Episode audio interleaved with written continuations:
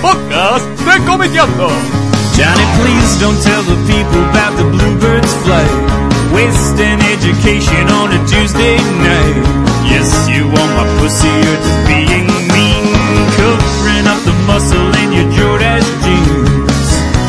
Stick up the phone, who is it? Someone has come to visit. Everybody do the hokey pokey to the crack ass blues.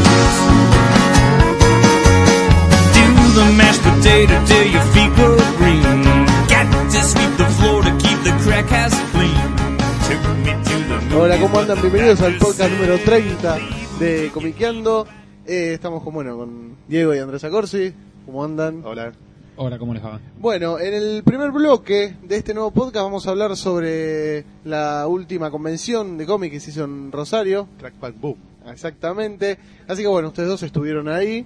Sí, señor, afortunadamente. No sé por dónde... También estuvo Javi Gil durante el fin de semana y Fede Velasco los cuatro días. Está muy bien.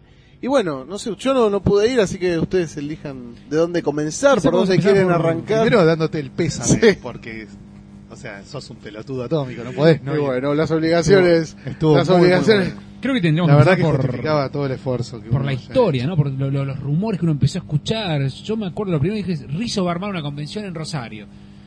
Y porque es Rizzo viene Azarelo. Y porque viene Azarelo viene la mujer que es Jill Thompson. Y porque vi- viene Humberto Ramos. Y vienen unos dibujantes brasileros amigos de Rizzo que quieren ver a Rizzo en persona. Y así empezó a correrse una especie de bola de quién Empezar venía. a especular quién no. quién venía y quién no. Claro. Bueno, terminó viniendo el Chino Lee, el segundo de DC. Mm. O sea, la, la- la cara artística y, que toma decisiones heavies en DC estaba ahí sentado, charlando con la gente, firmando, dibujando, comiendo a- al lado de, de no- de nosotros en el Sí. Cairo. No, no, la verdad que, que el Chino Lee venga a la Argentina es re grosso, uno no, no, no, no entra en dimensión, es como que, sé, como que Stan Lee hubiera venido, Claro. ¿viste? bueno, es otro Lee, pero Rijo. Stan Lee no, nunca vino. Eh, Vino el chino Lee, faltó que viniera Bob Harras, no sé, para que Sí. lo apaleen, pero eh, vino el chino Lee, boludo, por lo menos dibuja. Sí, yo mi primer conocimiento esto fue en noviembre del año pasado, cuando asistí a la convención Dibujantes en Rosario, Mm. que este año también se hizo, pero no pude ir. Eh, y después de la convención, bueno, me fui a visitarlo a Rizzo al estudio, como siempre, que yo a charlar.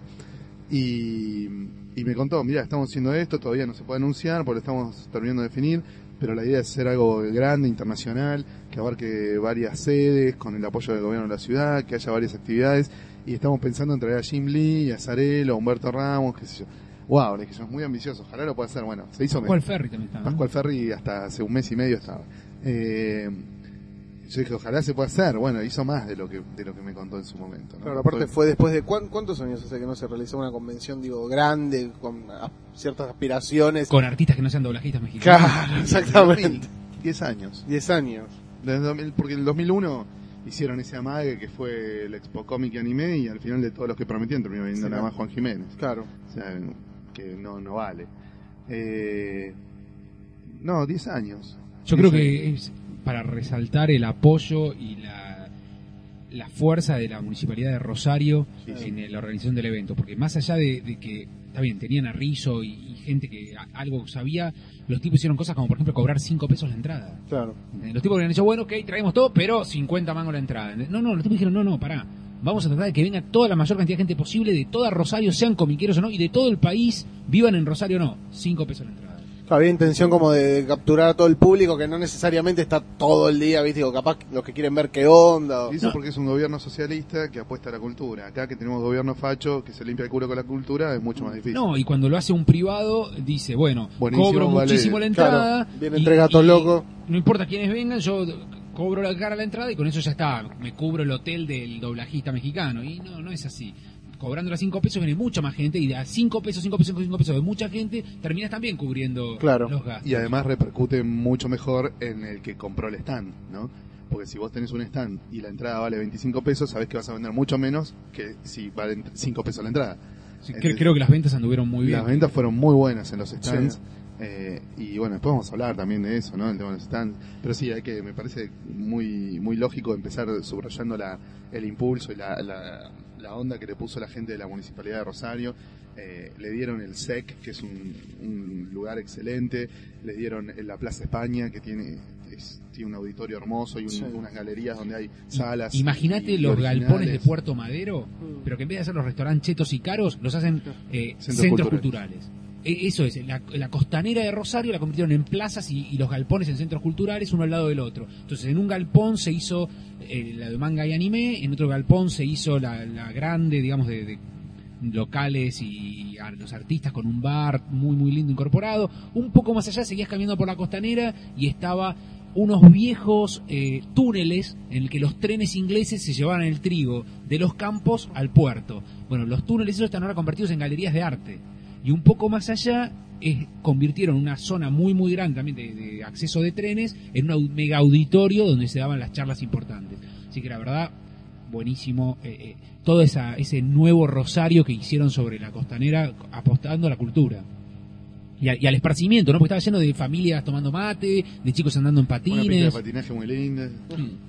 Eh, o sea, todo sobre el río como una gran costanera cultural y de, y de esparcimiento que caminando el domingo con el niño Rodríguez me decía, esto no existía, esto no existía, antes la ciudad terminaba allá, y me señalaba una especie de balustrada de piedra que estaba una avenida y media más allá, me decía, todo esto es todo nuevo, decía, y él me contó lo de los trenes y que- cómo era antes Rosario cuando era chico y vivía ahí. Yo vivía en un edificio allá, me decía, y era el último, ahí terminaba y empezaba el río.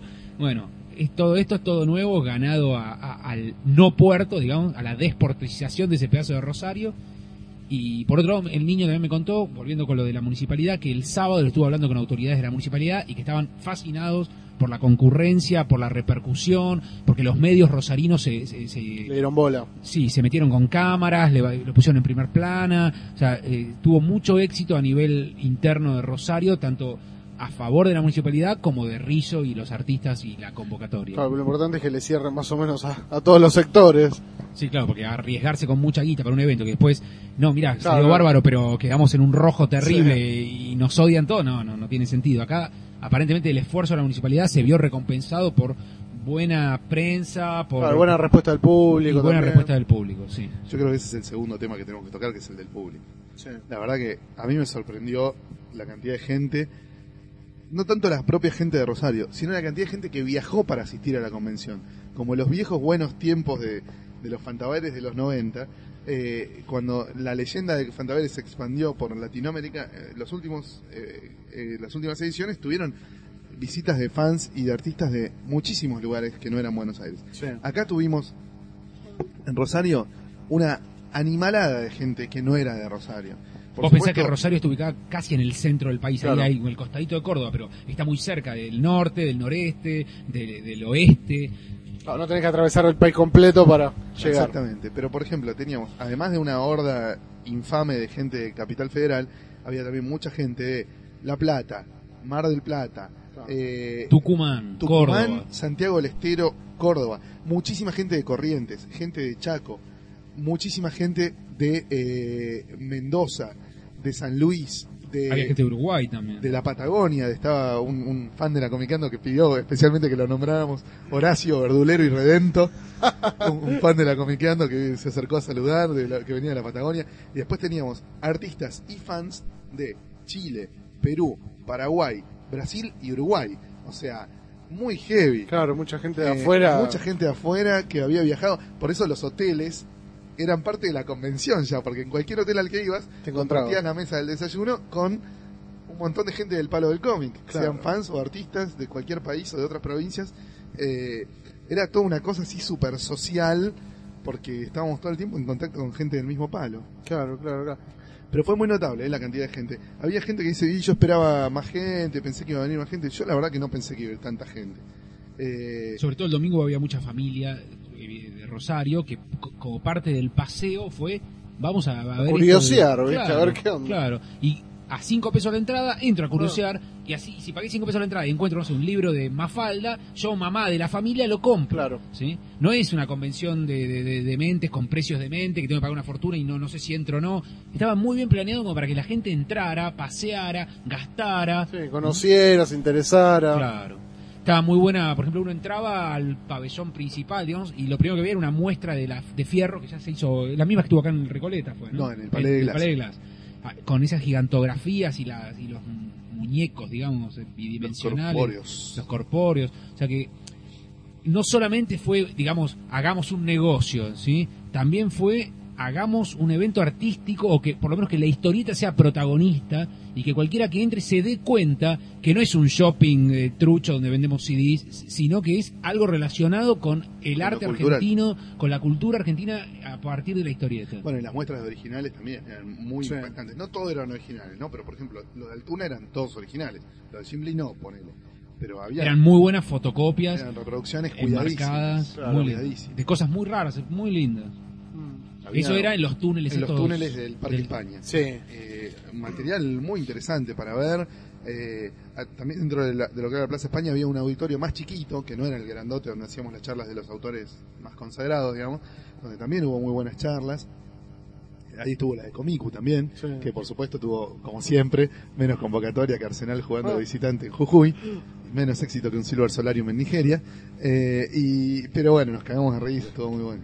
Ahora, después yo digo, con el tema de los invitados, ¿cómo fue? ¿Estuvo bien organizado? Digo, ¿hubo buena predisposición de los... Sí, la verdad. Por lo menos los que eran como los más atractivos para el público. Lo que por ahí que- criticaba un poco la gente es que a Jim Lee lo dejaban dibujar poco. Jim Lee daba 10 números para y hacía 10 dibujos cada vez que se sentaba a firmar. Sí. Pero firmar, firmaba. Lo que no hacía era dibujar. Pero, Pero está bien, claro. yo, yo estoy de acuerdo con que los dibujantes A, a traten de no dibujar en las convenciones. cuando vos te ponías en la cola de Jim Lee con una pila de libros, te decían, no, no, elegí uno porque te va a firmar uno. Y Claro. yo, "Eh, yo quiero que me vea. Y, pero había 60 o 100 personas atrás, ¿viste? Claro. Era una guachada que el tipo Pero- te firmaba 50 libros. Pero digo, más allá después de, la buena onda de los tipos, digo, había No, como... después Más sí. allá de lo de la organización, No, bueno, sí, fueron... Una vez que pasaban el miedo del enfrentamiento con la horda, que Sí. era peligroso, ¿eh? Pues te digo que yo, por ejemplo, me tocaba conducir las charlas en, las Mm. que, en las que aparecía la gente esta que no hablaba castellano. Y a la salida de las charlas, la gente no se iba del auditorio, venía a la salida de los artistas. a- Y se- ahí se amotinaban, se quedaban a la espera. Bueno, y ahí había que hacer tipo un cordón de seguridad para sacarle. digamos. Pero digamos, fuera de esos momentos tensos, digamos, donde la indiada se les tiraba encima por afuera de, de- de cualquier cálculo de la organización, los tipos tenían muy buena onda Claro. para charlar, para encontrarse, bueno, atendieron a legiones de periodistas, dieron muchísimas notas, Mm. eh, con paciencia, con buena onda. Eh, cuando coincidíamos a cenar en el Cairo, que era donde los invitados de la convención teníamos los vouchers para, para las cenas y los almuerzos, Sí, porque hasta ese, ese cuidado tuvieron. La, la organización incluía que todos los invitados tenían tickets para ir a algún restaurante y de sentarse y decir, yo soy de la convención de cómics, tomaste ticket, no te pago la cena. Y te servían la comida a cambio de un papelito que te había dado la organización. Entonces, Claro, todos los bastante artistas podían- serio como estaba armado. Muy bien. todos muy los bien invitados armado. terminábamos cenando y almorzando en el mismo lugar. Y muchas veces compartiendo la mesa con Jim Lee o con quien fuera, ¿entendés? Sí. También con los autores de Brasil y con, bueno, con todos los que estábamos invitados en la convención. Claro, o sea que había como un ir y, un ir y venir Claro, así sí, sí, constante. totalmente, totalmente. Era una cosa de camaradería. Bueno, después no nombramos a uno que hizo un enorme aporte a la convención, que fue Will Dennis. Will Dennis es uno de los principales coordinadores de Vértigo. Mm. Es el coordinador, bueno, el que coordinó todo, casi toda la, la época de 100 balas y actualmente coordina series muy importantes como DMC, Scalped, eh, un montón, no sé, American Vampire, un montón de series. Eh, Sweet Tooth. Y Will Dennis hizo un aporte muy interesante que fue el de mirar carpetas de unos 150 chicos, Claro. De los cuales muchos eran autores profesionales consagrados, ¿no? Era una especie de reality, a ver quién quedaba y quién no. A vos te llaman para la segunda vuelta, pasaste, volvé mañana con tu carpeta. Y Claro. así quedó gente elegida, que creo que eran siete, Eh, no 15. en 15 total. quedaron, entre los cuales está, por ejemplo, Carlos Pedrazzini, dibujante de Amanda con Robin Hood desde hace como 25 años. No, Amanda dibuja a Falusi. Eh, de Joan, ahora dibuja Joan. Eh, y Ped- bueno, Pedrazzini es Son dibujantes Columba. Oscar Capristo, eh, Marianito Navarro, Dante Ginebra, Matías Vergara de Uruguay, bueno, gente muy conocida quedó. Claro, pero que tuvieron capaz la También- posibilidad de entrar en contacto con... También gente totalmente desconocida, ¿eh? Ah. Gente que pero uno nunca se imaginaría que yo a Pedrazzini yendo a mostrar una carpeta a Vértigo. Mirá ¿entendés? qué onda, a ver, Claro, decime mirá, qué te parece. Yo trabajo para la Eura desde hace 25 años, publico en España, pero hola, te muestro mi carpeta. Sí, bueno, buenísimo, lo tuyo está bueno, pasaste, ¿entendés? O el, el pibe que hacía un fanzine, hola, mira, yo hice esto. Bueno, sí, seguí participando. ¿viste? Había de todo, había de todo. Y el tipo tuvo la... la, la La amabilidad así como de mirar. ver todo, todo, y, y volver a pedirles al día siguiente, bueno, vos, vos volvés, y vos, bueno, Vio vos sí. más de 150 carpetas y, el- y dio 15 entrevistas a los 15 que le parecían mejores. A todos ellos les va a mandar guiones para que hagan muestras y todo eso. Pero eso fue muy interesante porque abre una punta que en realidad se había abierto Nobleza Obligada en el Fantabares del 2000 cuando vino Chris Warner de... de Sí, pero no sé si, si tuvo un co- Sí. una especie así de selección Sí, tan sí, fuerte. claro, sí. Eh, que es el tema de brindar o mejor dicho, no brindar, abrirle una puerta a los profesionales para que a partir de la presencia de un coordinador en la convención tengan acceso a un laburo en un mercado nuevo sin moverse casi de su casa. digamos. Claro. Se tuvieron que mover hasta Rosario los que no eran rosarinos, buenísimo. Pero digo, me parece un aporte muy interesante. Sí, aparte de uno de los, de los atractivos de las convenciones, justamente entrar en contacto con profesionales, o por una cuestión de lector fanático, o por una cuestión de quizás surja una oportunidad laboral. Pensá que muchos artistas consiguieron su primer trabajo yendo a ver un editor a San Diego. Acá tuviste que ir a Claro, Rosario. claro. Un poco más barato, ¿no? Más cerquita te queda. Y además, bueno, Will Dennis viene con la buena predisposición de haber trabajado muchos años con Rizzo, con Marcelo Frusín, con muchos dibujantes argentinos, con Leonardo Fernández, Claro. eh, perdón, Leandro Fernández, con muchos dibujantes argentinos, incluso rosarinos, que, que, le, que le dieron, bueno, con Leo Manco también, Ah. viste, que le dieron muy buenos resultados. Claro. Entonces, el tipo es como que venía bien predispuesto a ver material de los argentinos, porque se da cuenta que los argentinos no son parecidos entre sí, viste que cada uno tiene una idiosincrasia, una forma propia de, de plasmar gráficamente las ideas. No, no hay no una son- escuela argentina que todos dibujan Claro, no igual. es una Claro. fábrica de clones, ¿viste? No es todos dibujando igual. Cosa que por ahí él sí veía en España o en otros países donde estuvo, según me contó, donde la gran mayoría de los dibujantes todos dibujan en una fórmula muy muy repetitiva. Y acá no. Claro, cada uno acá, acá hay más estilos, está más variado. Desde el croto impresentable que dibuja en una hojita de cuaderno, ¿viste? Un Wolverine mal dibujado, hasta súper profesionales con 25 años de trayectoria, Claro. pero cada uno con una impronta propia. Volvemos un poquito qué veía uno en cuanto entraba a la convención, cómo estaba armada Sí. la convención. Volvemos al galpón principal, digamos, al galpón, porque era un galpón, pero un dock, Sí. El predio principal. el predio. Eh, sobre la izquierda tenías un bar muy grande, pero con una incorporación muy interesante. Más allá de que los precios eran muy accesibles, tenía al fondo del bar una especie de tarima o escenario en donde se daban charlas de bar. Entonces vos ibas a tomar un café y en el, en la- en el fondo del bar con micrófono estaba Sasturain tomando un café y charlando con vos. Entonces Sasturain charlaba con todo el público que estaba en el bar, entonces como actividad de, bueno, paro a la tarde a comer una media luna y tomar un café, charlo con eh, Trillo y Rizo. Escuchabas una charlita más así. Claro, claro, claro. esas charlas casi espontáneo. Casi todas esas charlas las conducía Diego París, que Mm. es el creador de Imaginario, del evento de Santiago del Estero, donde Sí. vamos a estar la semana que viene. Y estaban muy buenas. Todas charlas con autores argentinos y vos por ahí, claro, te ibas a comer un sándwich y mientras tanto presenciabas una especie de entrevista pública a Horacio Altuna o una charla entre Sasturain y Rizzo. Sí. Estaba muy bueno. Eso transcurría arriba del escenario y Oh. todo alrededor estaban las mesas donde vos te podías sentar a tomar un Bueno. Aprovecha- aprovecharon idea. el bar, aprovecharon el momento de, bueno, estoy desde las 2 de la tarde hasta las 8 y media, bueno, paro un momento, bueno, lo aprovecho, ¿entendés? Para otra charla más, estuvo muy bien. Después tenías eh, el pasillo principal con stands de los dos lados, donde había de todo en los stands, había cosas raras y cosas más tradicionales.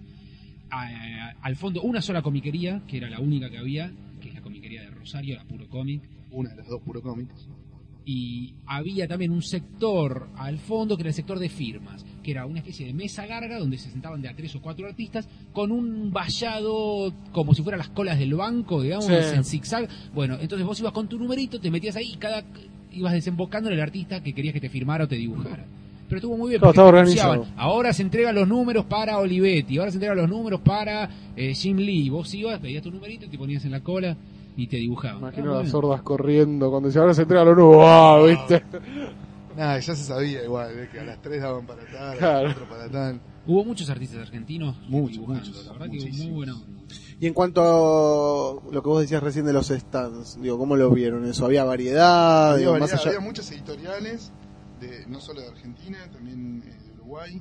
eh, y había también, eh, bueno, tres distribuidoras, Sí. Dante, que es la que trabaja todo el material de DC en castellano, la revistería que tenía 90% manga, no sé por qué, porque no era un evento de manga, pero llevaron muchísimo manga, y bueno, y obviamente District Comics con un montón de sellos Ah. argentinos, y algunas cositas de afuera. Y después editoriales un montón, había uno que vendía katanas. y- Vendía espadas como por ejemplo la espada de He-Man, la espada del augurio. Era genial, la espada del augurio, agarrar la espada del augurio, era, era tremendo. otros que vendían muñecos y estatuas. eh, después, y no, y el resto. Había los que vendían juegos de cartas, juegos de vendían... cartas, sí. Y el resto era básicamente editoriales chicas. Bueno, y le dieron stands también a los autores invitados de Brasil que trajeron sus publicaciones en Ah, para que las puedan- para que las vendieran y bueno, Ah, le está bueno eso, la gente. Estaban los chicos de la revista Na. Sí. Rafael Albuquerque tenía una carpeta gigantesca con sus originales de American Vampire que son impresionantes. Sí.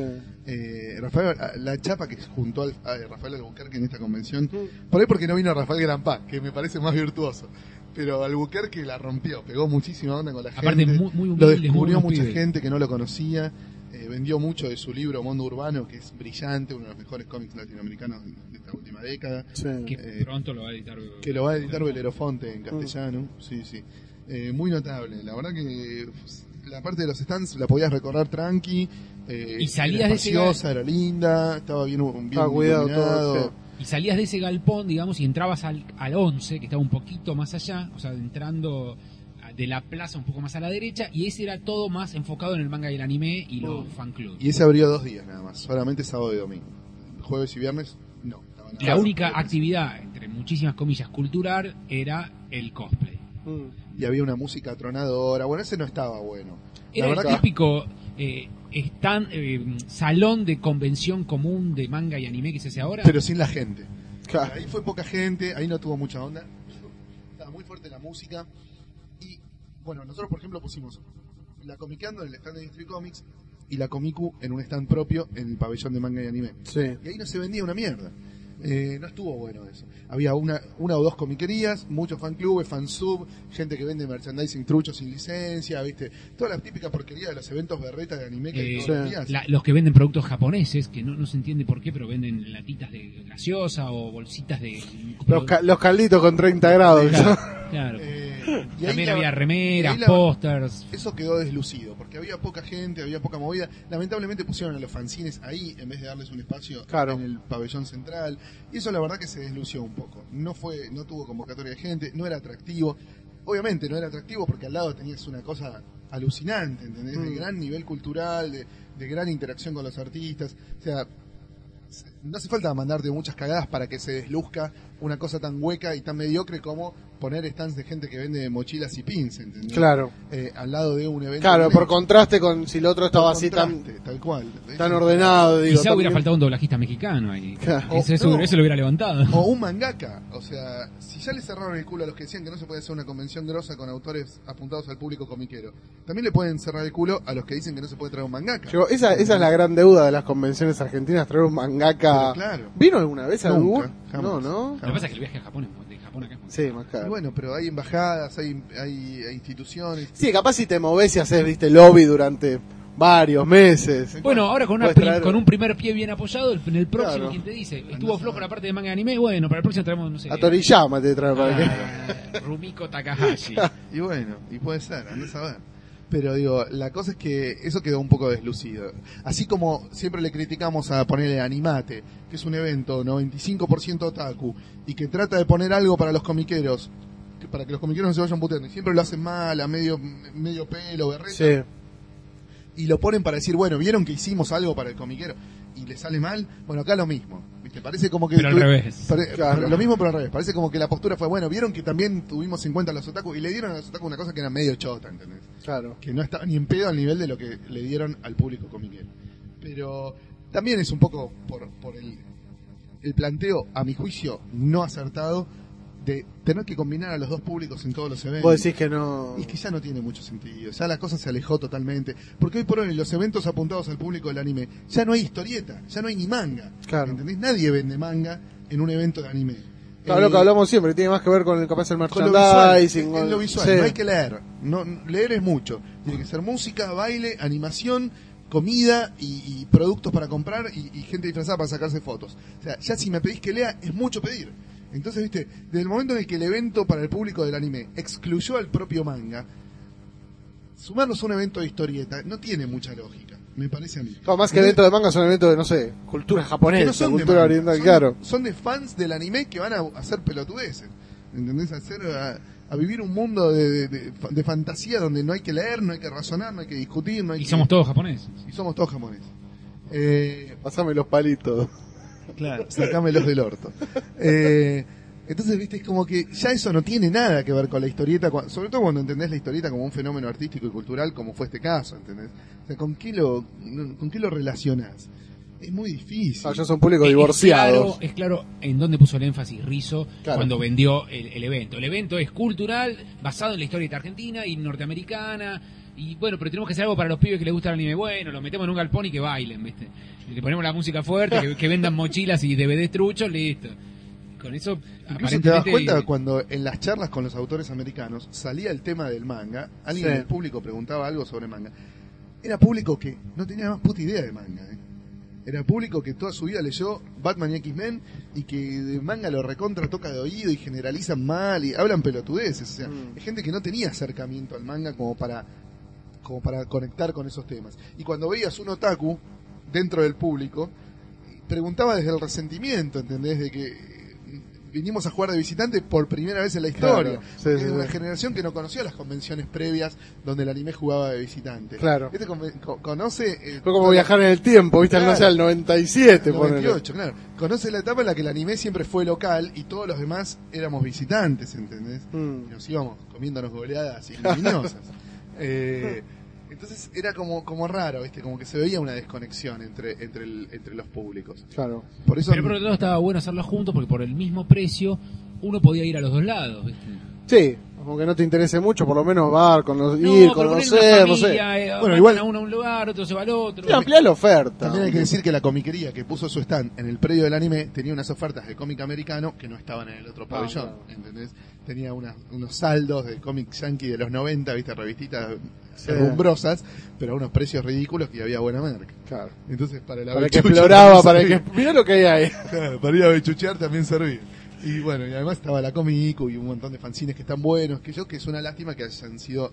Estaba, digamos, por ejemplo, una cosa que me relegados. sorprendió mucho, el fan club de Wonder Woman. Ah, viste, muy Yo loco. no sabía que existía. Y De ser repente digo, rosarino. está entre, entre, el- entre los fans del manga y el anime, estaban los que los fans de Wonder Woman. Y dices, bueno, está bien, qué sé yo, a cada uno le gusta lo que quiere, pero, Pero tenía más lógica ponerlo en el pabellón Claro. con, con estaba, la estaba en el pabellón equivocado. Claro, el que tendría que haber estado en el pabellón de manga y de anime era la revistería que tenía 90% de manga o 95% de manga en su stand. Era un stand enorme, enorme, ocupaba como todo un pasillo y era casi todo manga. ¿Entendés? Los precios como... Bien, no, Bien. nada demasiado descabellado. Tranqui. Todos llevaron buenas ofertas. Planté ese que siempre cobra más caro, pero bueno, este, Sí. es, es lógico, son unas ediciones de la puta madre. Eh, pero no, No había variedad para, digo, Sí, para sí, todos los bolsillos. sí. Lo que no había era Marvel en castellano. Eso, misteriosamente, nadie llegó al material de Panini, ni la revistería, ni nadie. Eh, muy pelotuda la gente Claro, de Panini de vos- no ir, porque seguramente les ofrecieron poner un stand. Sí. Eh, y muy raro que nadie haya llevado ese material. En la puro cómic había algunas cosas de Marvel en castellano. Pero no había, claro, un mínimo, stand casi mínimo, exclusivo. Mínimo, mínimo, mínimo. Mínimo material de Marvel en castellano. Sí, va, todo lo que... Eso es muy Superhéroes loco. en español, lo que va. Vos por lo menos decís que es lo que más se mueve en las convenciones Pero así. sí, claro. Sí, sí, sí. Bueno, y Historieta Argentina se vendió mucho, ¿eh? Mm. Se vendió mucho, mucho de verdad. La verdad que hubo títulos que se vendieron muchísimo, muchísimo. Aparte con los artistas dando vuelta por ahí, ¿entendés? Uno dice, mira, esto es de Trillo y Varela. Y dice, mira, ahí va Trillo y va Varela, me lo compro, ¿viste? Y se lo llevaban para que se lo firme. Claro, claro. Y los artistas con la mejor onda se sentaban en cualquier stand y se lo firmaban, o ahí, eh, pa- sí, como un dibujito, Eh, sí, Gustavo siento, pero. Sala, Salvador Sanz, Juan Sáenz Valiente, Juan Bobillo, Sí. todos dibujaron para la gente, firmaron, viste, ayudó mucho a vender también, viste, el hecho de que los propios autores estuvieran ahí, porque, claro, la gente, qué sé yo, vas a una charla, te copa lo que dice, no sé, Dante Ginebra, salís de la charla, ves dos libros de Dante Ginebra y alguno te Sí, compras, obvio. ¿entendés? Sí, Dante, ¿me lo firmás? Claro. Ya está, sí. Eh, y estuvo estuvo muy piola eso, la verdad que muy bien armado, muy bien armado. Eh, yo creo que fue una, una gran, gran convención. Me parece que todos se fueron contentos, el público, los expositores y los artistas. Y Ya, la municipalidad que puso el billete. ya creo que cuando se van contentos el público, los expositores y los artistas, deja de importar si ganaste o perdiste plata, ¿entendés? Claro. Porque ya automáticamente se te abren las puertas para hacer algo mucho más rentable la próxima vez. Ahora, ¿ustedes pudieron hablar con Riz o con alguien de la organización? ¿Saben? Digo, digo si los organizadores quedaron así de satisfechos, si hay, ya se empezó Eh, a barajar por, a hacer por primera vez en una convención vi yo un evento que se llamaba Cierre de la Convención. Acto de clausura. Acto no, de se, clausura. se- se hicieron esto. Sí, en, acto de los clausura. fantaveres alguna vez se Acto de clausura, Acto con una especie así como de balance y Sí. discurso político como hizo No, bueno, Rizzo. discurso político Ah, sorprendió. Rizzo se subió al escenario, agarró el micrófono y parecía como si estaba lanzando candidato a intendente La plataforma, estaba 2014. Era Juan Domingo Rizo. No te puedo explicar.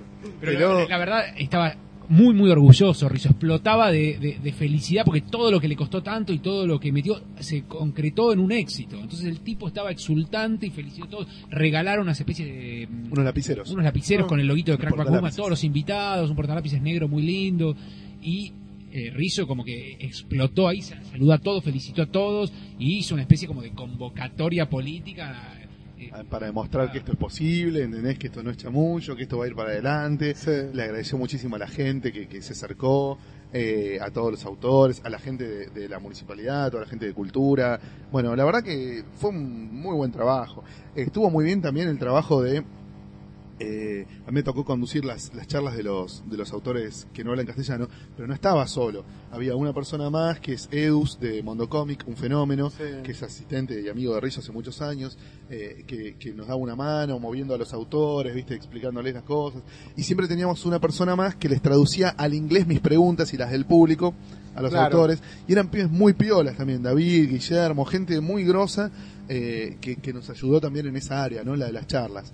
Eh, y la verdad que estuvo re bien. Después, bueno, Juan Ángel, que fue el que coordinó el tema de, de los medios, el que, que- a- a- que nos concedía las entrevistas a los, a los periodistas que queríamos entrevistar a los autores. Eh, la verdad que estuvo, Claro, estuvo muy, prolijo, aceitado. muy prolijo, muy Dicen prolijo. ustedes. Había unas chicas que daban los números para las, para las firmas y los autógrafos y los, los dibujos de los artistas. Sí. Hay Eh, a quien le molestó, así como cosa negativa, que eran demasiado estrictos. Por ejemplo, eh, la convención terminaba a las 8, 8 de la noche, te apagaban las luces. No, no te apagaban o las sea, luces. entraban, tac, tac, tac, tac, tac, entraban a saltar la- la- las luces de los pasillos, te ibas Te quedando venían a oscuro. avisar, en un ratito vamos a cerrar. Y la gente no se iba, no se iba. No, no se era iba. que por el altavoz decían, en 15 minutos cerramos, en 10 minutos, en 5 minutos cerramos, andate. No, no, no, era tuk, tuk, tuk, tuk, y decía, "Ey, ey, ey, ¿qué está pasando? es que- Tipo boliche a las 5 de la mañana te Claro. prende la luz de golpe. Lo que pasa es que ahí me parece que el horario no estaba muy bien puesto. Yo creo que de entrada tendrían que haber previsto que la gente iba a caer más tarde. El horario oficial, ¿cuál 14. era? Era de 14 a 20 todos los días. Claro. No daba, no daba. Había que hacerlo por lo menos de 14 a 21. Y por ahí el sábado de 14 a A 22. 22. Porque no se iba la gente, ¿eh? no se iba y no se Yo iba. creo que era un tema de contrato que tiene la municipalidad con- con con, ese el, galpón. con el galpón y con los que, por ejemplo, el domingo, una boludez voy a decir, pero entré a las 2 de la tarde en punto, voy al baño y estaba en- como si mm, el baño, lo- como lo dejaron el sábado a la tarde. Es Claro. decir, que desde el sábado a la tarde se fue la persona de limpieza y nunca más volvió. El, el- el baño era, no sé si durante el domingo alguien que lo limpiara, pero el domingo a las 2 de la tarde no se podía entrar al baño porque se había bancado a todo el público de todo el sábado y nunca lo habían limpiado. Yo digo, por un lado decía, bueno, el que labura acá no labura los domingos.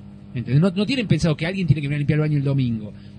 Entonces, lo mismo con la gente de seguridad y de la entrada y del bar.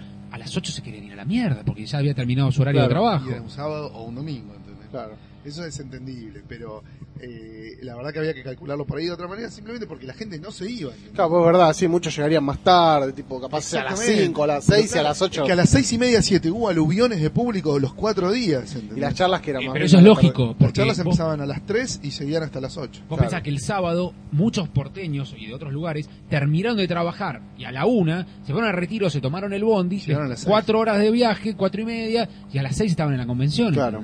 Y la gente de Rosario, jueves y viernes, cayó tarde. Cayó 7, 6 y media, 7. Después de laburar. Y, y el domingo no, el domingo fue todo el día, desde el principio que arrancó fuerte.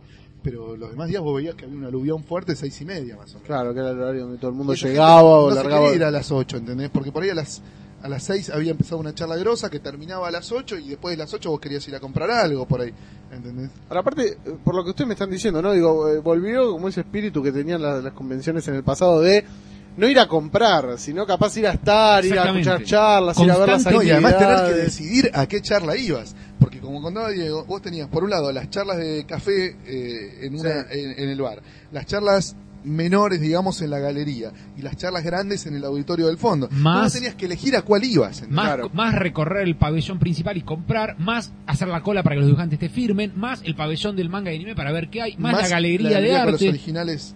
O sea, tenías muchísimo para hacer. Vos podías ir sin un billete, con cinco pesos y tenías actividades desde que entrabas hasta que te ibas. Claro. Sin necesidad de películas. Para mí era eso lo de lo que más dolía, o sea, lo que más faltaba capaz en las últimas, bueno, ya hace mucho, ¿no? Como decíamos antes, hace como 10 años, pero eh, se extrañaba mucho eso, ¿no? La idea era un lugar, Pagar la entrada para tener que comprar. claro, viste, que al final es como que, no sé, para eso voy al Parque Rivadavia, viste, yo qué sé. Sí, claro. Pero el Parque Rivadavia no hay doblajistas mexicanos.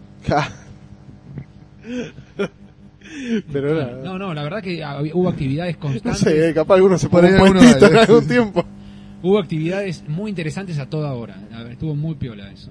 Y ya te digo, y la presencia de los artistas dando vueltas constantemente por ahí, ibas caminando te los cruzabas, charlando entre ellos, eh, lo- los brazucas sentados en su bolichito, firmando, dibujando, charlando, con muy buena onda para darse a conocer con la gente. La verdad que estuvo muy, muy piola. Está y bien. los, eh, los autores a la larga se van eh, nucleando, ¿viste? Además, hacía un mes y pico habíamos estado en, en Córdoba en el viñetazo, entonces en el stand de los cordobeses también había mucha movida porque se habían hecho amigos de todos los Claro, autores van conociendo a través de Córdoba en el viñetazo, ¿entendés? Entonces se iban nucleando grupitos y gente y bueno, la verdad que la pasamos bárbaro, la verdad que la pasamos bárbaro. Claro, como, cosa social fue alucinante. Y creo que también para, por eso para los artistas estuvo muy bueno porque se reencontraron, se char- charlaron entre ellos, que compartieron anécdotas, se mostraron dibujos, se cebaban entre ellos, andá a mostrarle las cosas al de vértigo. Claro, uno quizá iba de amigo y de repente terminaba enganchando un laburo, iban a ver a los editores uruguayos o a, lo- a otro un arti- a los artistas brasileños para preguntarle qué tal ellos, viste, y todos charlaban con todos y se, se hizo un- una onda de camaradería, camaradería, sobre todo con la onda de que tengo el ticket del Cairo y voy, vamos todos a comer juntos, ¿viste? Claro. Sí, la verdad que, y, bueno, y el hecho, por supuesto, que, que siempre resaltamos de poder entrar en contacto con los fans de otras ciudades y otros lugares con los que habitualmente no entramos en contacto, ¿no? Claro, conocer Eh, gente. En este caso con los con los rosarinos, eh, y, y- pero también con toda la gente que se movió del resto del país.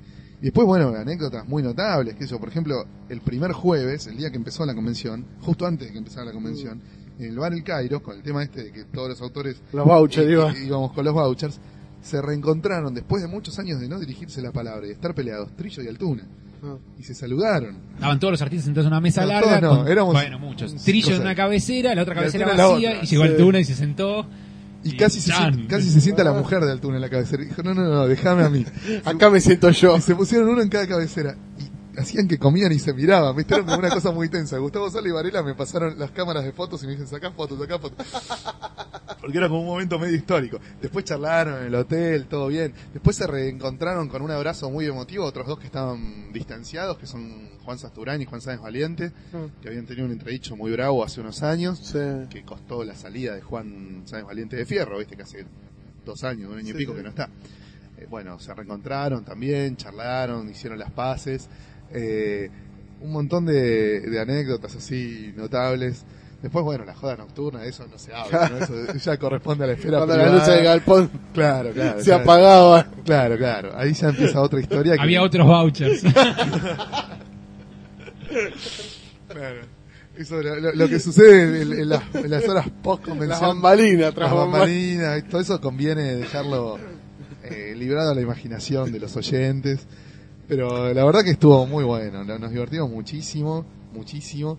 Y, bueno, nada, también fue una especie de previa a lo que se viene ahora, ¿no? Que es Santiago del Estero, después Chubut, después eh, otros eventos en otros lugares del país, pero siempre reafirmando que se puede. Claro. que, que- que esto va para adelante, que no es un- un- una, una locura de, de tres limados, de armar eventos importantes y con, con ambición. Creo que el- una especie como de resumen que vamos a sacar es calculo no no no no no soy rizo pero calculo que hay una una parte 2 esta convención Mm. continúa el año que viene creo ¿eh? creo que por, por cómo terminó todo por los resultados así generales Sí, sí, el balance por fue- la onda de Rizzo en el cierre el balance es súper positivo Claro. y que va a haber una segunda parte el año que viene Claro. Sí, yo estoy bastante seguro de que va a haber una el año que viene eh, y que lo más probable es que sea aún mejor que esta. Claro. Vos pensás que Rizzo en Estados Unidos pisa más Azarelo que también tiene sus contactos, más el, eh, chabón de Vértigo que Will tiene sus contactos, el Chino Lee tiene sus contactos, todo. lo- Ojalá todo el Rizzo pisara solo en, solo en Estados Unidos. Rizzo también pisa mucho en Europa. Bueno, lo que te quiero decir es que se puede, eh, el boca a boca, eh, Claro, si el los efecto tipos Alan vuelven Grant, entusiasmados. el efecto El Alan efecto Grant Alan de Grant. Fantabailes Tal cual, se tal puede cual. repetir, ¿entendés? Tal Decirle, cual, tal che, boludo, fui a la convención en Argentina. El culo del mundo sí, Argentina, la pasé bárbaro. Decirle a Rizzo que te lleva. Bueno, así se empiezan a enganchar. De, de los autores que vinieron, al único que entrevistamos para la Comicando con Diego fue a Brian Azarelo. Sí. que Va a estar la entrevista en la próxima Comicando cuando salga, el año que viene. Eh, y una de las preguntas que le hizo Diego es, ¿qué vio de, Argenti- de, de Rosario, de Argentina? ¿Qué cosas le llamaron la atención? Dice, bueno, para empezar, esto es mucho más europeo de lo que yo suponía. Claro, es que siempre es así. Los tipos Claro. creen que vienen a una reservación indígena. ¿entendés? A ver palmeras y y vacas, y vacas. Ellos creen que esto es un, un, viste, una especie de, de México con frío, Sí. viste, no, No, sé. una, una especie de Brasil con las miras con la naná en la cabeza y la fruta ¿viste? y las palmeras con los indios con la lanza y el taparrabo. No, Entonces, viste, de pronto encuentran una ciudad linda, moderna, cuidada, limpia, como sorprenden. segura, eh, y se sorprenden. cheta, porque ir al. Cairo vos- no es el Cairo que iba a Fontana Rosa. El Cairo de ahora es un restaurante fino, ¿viste? claro. Eh, las minas hermosas, ¿viste? Bueno, todas esas cosas típicas de Rosario, eh, y a los tipos los impactó mucho el Mm. tema de que este, no están yendo a, a una gigantesca villa de emergencia, Claro. ni a la concha de la lora, ni al campo, ni a la selva. Están yendo a una ciudad alucinante, re europea, en miles de cosas, y eso genera un efecto boca a boca, porque el día de mañana si alguno dice, y no sé, Argentina, son 14 horas de vuelo, no, les va a decir alguno de estos, andá porque es pulenta, ¿entendés? Claro. jugarle una ficha porque garpa. Eso yo creo que va a tener un efecto así de expansivo importante. Y de los fans argentinos no te puedo explicar, porque en todos lados la crítica de todos los que fuimos fue unánime. Entonces el que no fue este año, los Martín Fernández Cruz, toda esa gente eh, triste que se quedó en Buenos Aires, el año que viene va a salir a chorearse si hace falta para ir. Sí. Y va a ir, ¿entendés? Y, y nos vamos a apuñalar los unos a los otros por una cama de hotel porque no va a haber. Y va a ser mucho más grosso. Va a ser mucho más grosso. Yo no tengo dudas de eso. El boca a boca, en este caso es potenciado por la internet, va a ser. Sí, sí, suma fuerte, mucho. Muy fuerte. Bueno, muy bien.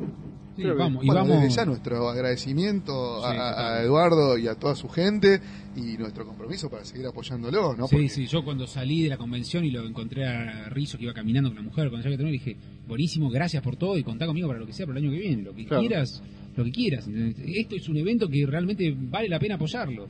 Yo me acuerdo el primer día, llegué y tuve la opción de, estaba en la cola para pagar la entrada. Y viene Fede Velasco y dice, no, boludo, pero tengo un pase. Y yo, no, no, no, no, yo quiero poner mis cinco Claro. pesos. Si me piden cinco pesos para apoyar esto, ¿cómo no voy a poner cinco pesos para apoyar esto? Me pedí 58 y digo, no, pará, pará. ¿Qué me vas a dar por 50? Pero cinco pesos te lo doy seguro. eh. ¿Me estás me estás pidiendo, por favor, apoyame con cinco pesos? Claro. Sí, sí, claro que sí. ¿entendés? Y la verdad valió cinco y creo que valía los 50 lo que encontré ahí adentro. Sí. Yo creo que sí, que los fans se fueron convencidos también de eso, ¿eh?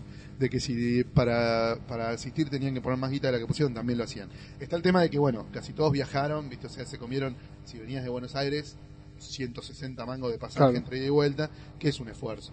Más lo que se compraron, ¿viste? Porque había buenas cosas, pero... Vale la pena, está bien recontra- armado. Recontra garpa, recontra garpa. Por ahí no sé si para los cuatro días, la gente que no vive en Rosario, hubo mucha gente que estuvo los cuatro días. Claro. Hubo gente que fue el lejos. sábado y se volvió el domingo, gente que fue el domingo a la mañana y se volvió el domingo a la noche. Claro. Gente, gente que llegó después del recital de Green Day, porque fueron a ver a Ah. Green Day y de Green Day se fueron a tomar el micro. Este, cosas muy locas. Y no, hay gente del resto del país que estuvo los cuatro días apoyando. ¿eh? Desde, el, desde el jueves a la mañana estaban ahí al pie del cañón, sin saber lo que se iban a encontrar. Bueno, sabían que estaba Jim Lee, Azarelo, que yo. Eh, pero muy, muy bueno, la verdad que muy bueno. Un, un evento. Nadie les pasó factura porque no vino Humberto Ramos o porque no vino Rafael Grampá, ¿entendés? Nadie, porque lo Claro, que había fue- estaba tan bueno que bueno, faltaron un par de autores. No dolió ninguna. No, No, no, no había un catálogo, un- dieron en el momento una especie de cataloguito chiquito en donde en Un ningún lado decía charla de Pascual Ferri que no vino, Claro. charla- o sea, estaba bien, Sí, está bien estaba organizado. armado. Sí, sí, sí, la verdad que sí, estuvo hecho con seriedad, con, con apuntando bien al comiquero, no, yo creo que, que- que todos se fueron contentos. Muy bien. Los autores, todos, ¿eh? todos, los argentinos, los yanquis, todos, Sí. todos, todos, muy contentos. Bueno, bueno, ojalá el Ah, año vamos que viene. Así es lo que. Crack Bang Boom Sí, 2011. sí. Vamos a ver qué, Totalmente. qué pasa. Bueno, Vamos a una pausa. vamos a una, pausa una pausa musical en un ratito. y volvemos para el segundo bloque.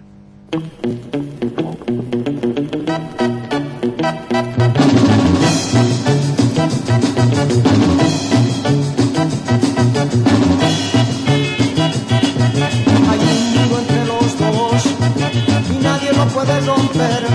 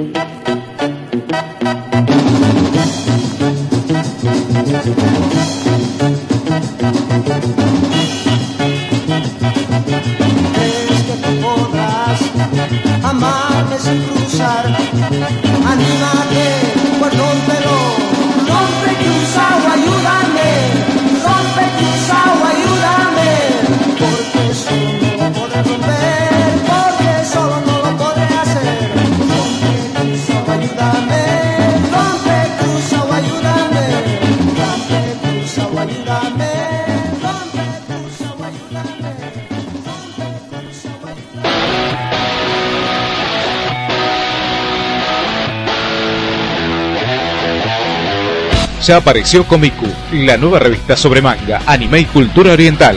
Noticias, manga manía y comicultura. Incluye el suplemento Senseiya para coleccionar. Búscala cada dos meses en tu kiosco. Es una publicación de Free Show Press.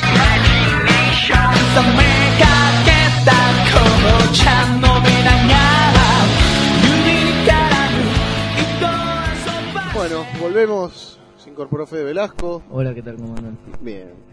Eh, bueno, vamos a seguir eh, con las convenciones, con el especial sobre convenciones, Nuestra sección Sí. ocasional y fraccionada a lo largo de los podcasts. Eh, bueno, estaban diciendo, hoy tocaría arrancar desde el año 99, la última vez habíamos dejado en el 98. Claro, habíamos llegado hasta el Fantaveres del 98. Después del Fantaveres del 98 hubo un evento que duró un solo día en Tucumán, eh, en diciembre del 98, que fuimos con el Dr. Sachs, que estuvo muy bueno. Es una comiquería que ya no existe. Y después ya empieza el 99. Y creo que el primer evento importante del 99 fue la primera aparición de leyendas, Eh, sí, en mayo del 99. exactamente. leyendas también en 99. Rosario y también en el SEC, en el Centro de Expresiones Contemporáneas, un galpón que en ese momento era muy croto y que lo que vimos en Crack Bang Boom es que lo habían refaccionado todo y quedó mucho mejor. O sea, además refaccionaron también toda la costa, Toda la digamos. costa, claro, o sea, claro. no- no- eso fue. No, no refaccionaron sobre cosas, sino todo. Así que bueno, la primera convención de Rosario fue en mayo del 99. Hacía un frío de la san puta, nos cagamos de frío, nos recontra cagamos de Que frío. lo organizaba eh, la ida de Rosario. Rosario y la Y la comiquería comiquería, Milenario. Era una ¿Cuánto, cosa, cuánto duró? Tres días. Era una suerte de cosa a medio camino entre un evento grande y uno chico, digamos, porque se juntó la gente de la I de Rosario con la gente de esta comiquería que quería hacer un evento más comercial y no llegaba a ser historieta bajo tierra, digamos, que trataba de ser un evento under, pero tampoco llegaba a ser un evento hiper comercial como era Fantaba Aires o algo así, porque tampoco les daba la infraestructura ni nada. Por Claro. ejemplo, tenía los stands de los fanzines y una particularidad que tuvo siempre Leyendas, que por ahí era lo que más se le criticaba, era que como lo organizaba una comiquería, no dejaba que hubiera otros stands de ventas que no fueran los de la comiquería. O sea, estaba había, Monopolio había. claro, tal cual, había fanzines y un stand de venta. Bueno, editoriales, claro, editoriales también, y un stand grande de venta de esta comiquería. Y era lo único. Cualquiera que quería participar le pedían cifras astronómicas, como había contado, cinco mil pesos. Por poner un stand ahí. O sea, Claro. eso, eso y decirte no vengas es más o menos lo mismo. Sí, también ot- otra particularidad de Leyendas es que el primer día le dio mucha bola a los clubes de fans y al tema del rol y los juegos de cartas. Obviamente en la comiquería había mucho público que giraba en torno a esas actividades, con lo cual se vio plasmado en la oferta de la convención. ¿no? El, el- el tema de, de estar organizado por una agrupación de dibujantes independientes, de historietistas independientes, hizo que hubiese muchos fanzines y muchas editoriales chiquitas, tipo Comiqueando y otras editoriales chicas de aquel entonces. Eh, y, el, y el hecho de, de- de que tuviera una comiquería le dio mucha mucho impulso a, a lo que fue rol y juegos de cartas, que evidentemente en la comiquería se vende muy bien. Claro, ya había todo un público alrededor de eso. Pero también estaba muy cuidado el tema de las muestras, digamos, no es que era nada más. O sea, lo que no tenía era, por ejemplo, el primer año, y no sé si creo que los tuvo los posteriores, fue megafonía, no había, no había cómo enterarte del, del inicio de las charlas, con lo cual algunas se suspendieron por falta de público. Pero los espacios estaban bien distribuidos dentro del predio. La gran cagada era el frío, en realidad. Fue mucha gente, estaba bueno.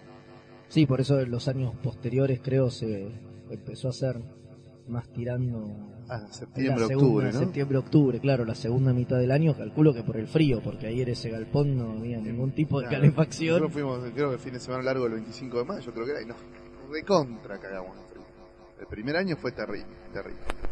Eh, y bueno, después se siguió haciendo, durante 10 años se hizo Leyendas, el último fue el del 2009. Exacto, el 91, número no, dos. 2008. 2008, fue la décima. Sí, Claro. la décima. Y después fue reemplazado, tomó la posta la convención dibujantes, que es la que empezó el año pasado, que estuvo excelente, y este año también se hizo. Y yo no pude ir, pero me dijeron que estuvo excelente también. Y que el año que viene ya está confirmado. Así que el, el Leyenda fue una propuesta nueva que perduró en el tiempo, que se bancó la época de la crisis más pronunciada, en la que se hicieron poquísimos eventos. Leyenda siguió ahí firme junto al público rosarino. Y bueno, es destacable, obviamente, entre, las, entre los eventos importantes que hubo fuera de Buenos Aires, sin duda, Leyenda tuvo, tuvo un protagonismo. Obviamente fue el más longevo, además de todos los eventos que, que se han hecho, o sea, De nada aguantó se hicieron 10 ediciones. 10 años. Claro. De nada se hicieron 10 ediciones. Tal cual. Ni de los anime fest, esos que se hacen cada 3 meses. No, no, no, no, por eso digo, es el, el evento más longevo, sin duda.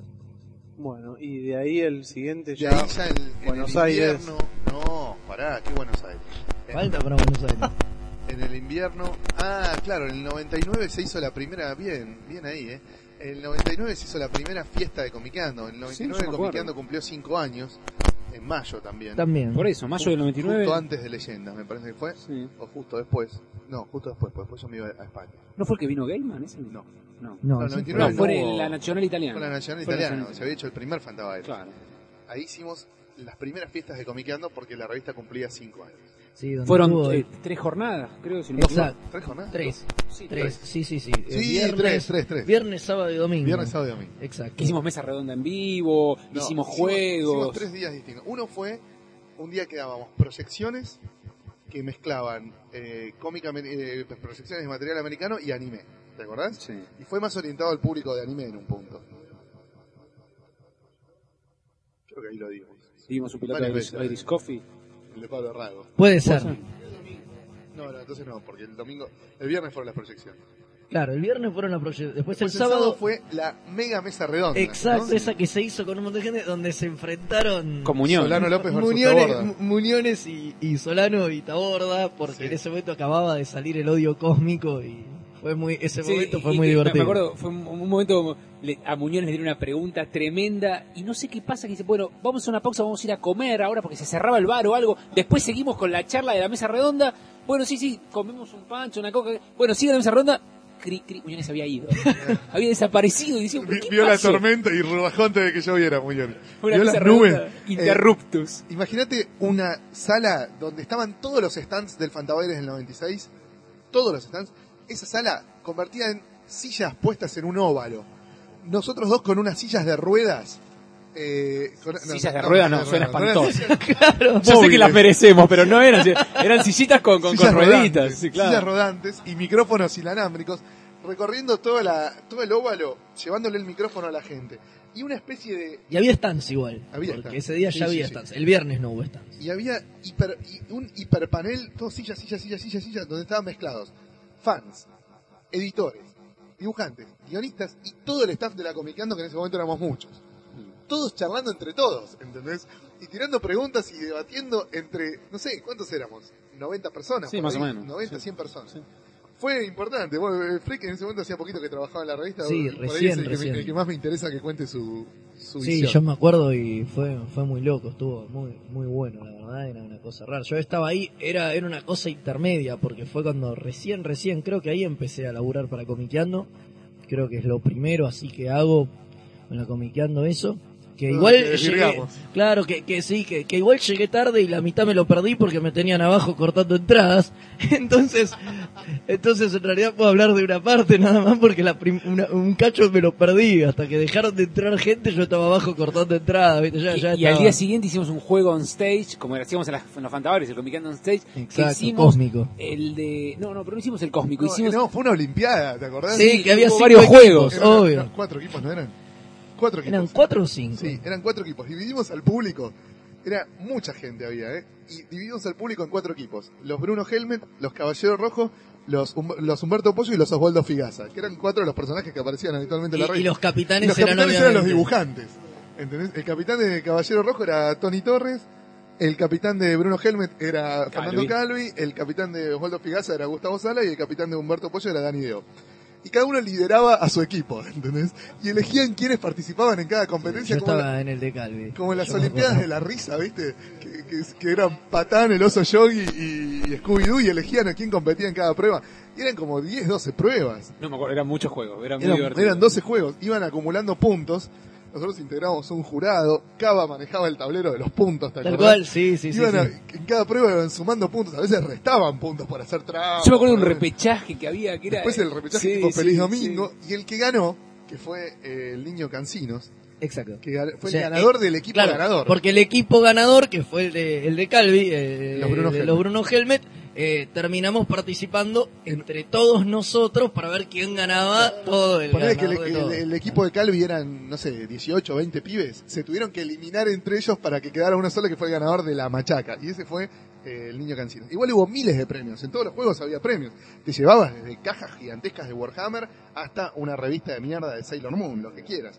Pero la- el premio final, que era una caja genocida llena de cómics que se tuvo que tomar en un remis el chabón porque no la podía cargar, eran, no sé, fácil, habría 1500 revistas ahí adentro. Fácil. ¿Era el que estaba en los hardcover de Crisis? No, no, no. No, eso fue en un Eso fue en un Fantabarios.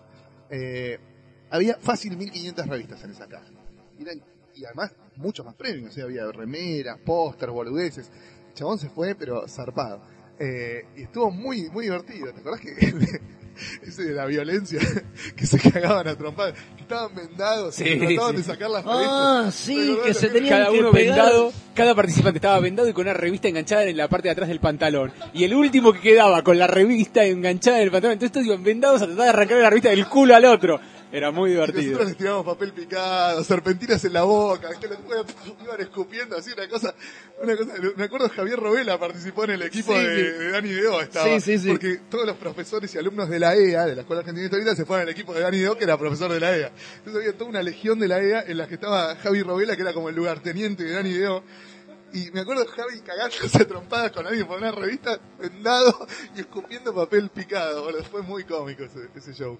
Eh, no me acuerdo cuántos juegos eran, pero estuvo muy divertido. 10, 12 Un montón, yo me acuerdo que con Calvi jugamos al de adivinar las canciones, que ¿Te ponían canciones de series, ese, ese me tocó subir a mí. Estábamos con, Y con- ganaron con miles de puntos. y ganamos miles de puntos. porque sabían todas. no sabíamos todos, sí, sí, sí, sí. Eh, no, estuvo re bueno, hubo muchos juegos, muy, muy- fue muy divertido. Además, una cosa estaba buena, es que uno no sabía el juego hasta que se subía. O sea, decían, bueno, a ver, al próximo juego, ¿quién sube? Y uno subía, y era el azar, y de pronto te tocaba ese No, de... creo que le decíamos el nombre. ¿Quién sube a.? Por ejemplo, el nombre era. Ah, no sé, qué sé yo. Imagínate, ejemplo. Eh, Daredevil quiere su revista. Entonces, bueno, yo- Dale, yo, sé de Daredevil, voy yo. Y se tenía que agarrar las trompadas. Estuvo muy bueno.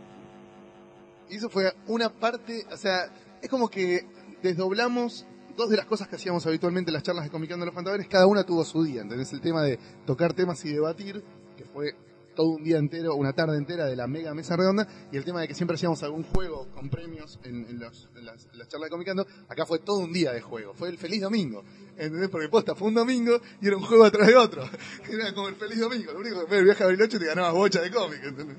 No, la pasamos muy bien. Eso fue justo después de Leyendas, ¿no?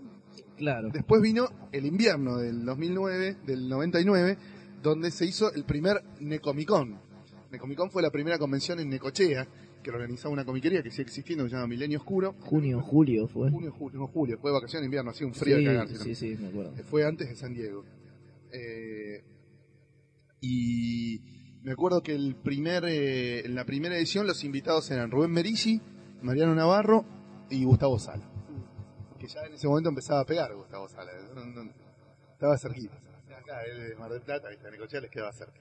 Conocimos al ídolo Julio Alén. Claro, un gran cineasta de, de, de Necochea. ¿Vos viniste a esa? Sí, Sí, yo primera, estuve. Yo estuve a la primera, sí, sí. Y sí. vinieron bastantes fans de Buenos Aires, ¿te acordás? Claro, En la del 2001 muchos más. muchos más, claro. Estuvo muy bueno, la verdad que en el Comic Con eh, fue un, un gran evento. Sí. ¿Cuánto duró ese? Tres días creo que era, ¿no? Eh, o dos. O dos. No, no me acuerdo bien si era, pero era- fueron dos o tres días. Eran unos chicos, Néstor y Ricardo, que tenían una comiquería y un programa de radio también en Necochea, ¿no? Sobre historieta. Claro. Entonces manejaban a full desde el programa de radio. Bueno, fue mucha gente, se- la pasamos muy bien. Eh, estuvo muy divertido. Creo que sí, el programa de radio. Es muy pro- es- creo que Parece hacen que, podcast. creo que podcast. Creo que también. Sí, sí, son de, son un de podcast gremio. los de- En esa época creo que tiene que tenían programa de radio. Genio, sí, sí. Eh, después de ese, ¿qué vino? El segundo historieta bajo tierra. Y sí, creo que sí. Que estuvo buenísimo el del 99. Estuvo bárbaro el 99, Y fue. fue que se hizo la muestra de homenaje al Loco Barreiro, que se había muerto en abril. Exacto. Y en, en octubre, creo que fue, o septiembre, cuando se hizo la historieta bajo tierra, hubo una muestra de tributo al Loco Barreiro que estuvo excelente, que Sí, la sí, armó Fede la con otra gente. la armé yo, la coordiné y fue buenísimo.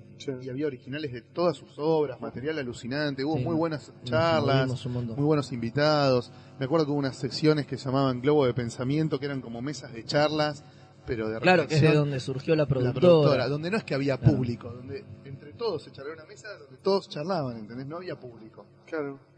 Vos te sentabas a charlar en una mesa donde por ahí había comerciantes, editores, fancineros, autores, y, y sí, bueno, y uno como periodista, ¿no? Y por ahí charlábamos, no es que había un moderador y un público. Claro. Un Era todos así libres. Claro. Por supuesto hubo charlas con un moderador, panelistas y público, pero tenía otra dinámica. Y era la época del hiperauge de los fanzines, o sea que había miles, me acuerdo de esa mega, había una mesa de ventas donde se vendía todo, era lo único que había, o sea, cada uno tenía como un stand, todos los fanzines, pero era un stand chiquitito donde vos ponías cosas para promocionar tu revista, pero la venta, Eran como displays, ¿entendés? Muy claro, tal cual, y pero las ventas eran todas en un único, en una única mesa gigante.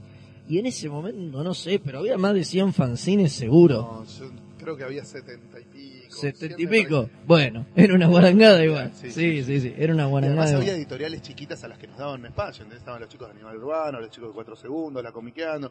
eh, o sea, cosas de editoriales chiquitas que por amistad y buena onda con los fancineros nos hacían un espacio en, el- Claro. en la historieta bajo tierra para vender también nuestras cosas. Eso era ahí en la CTA. En la CTA. Mm. Muy bueno ese evento. Me acuerdo que estuvo muy bueno. Muy, muy, sí, muy, Eh, muy ocupado.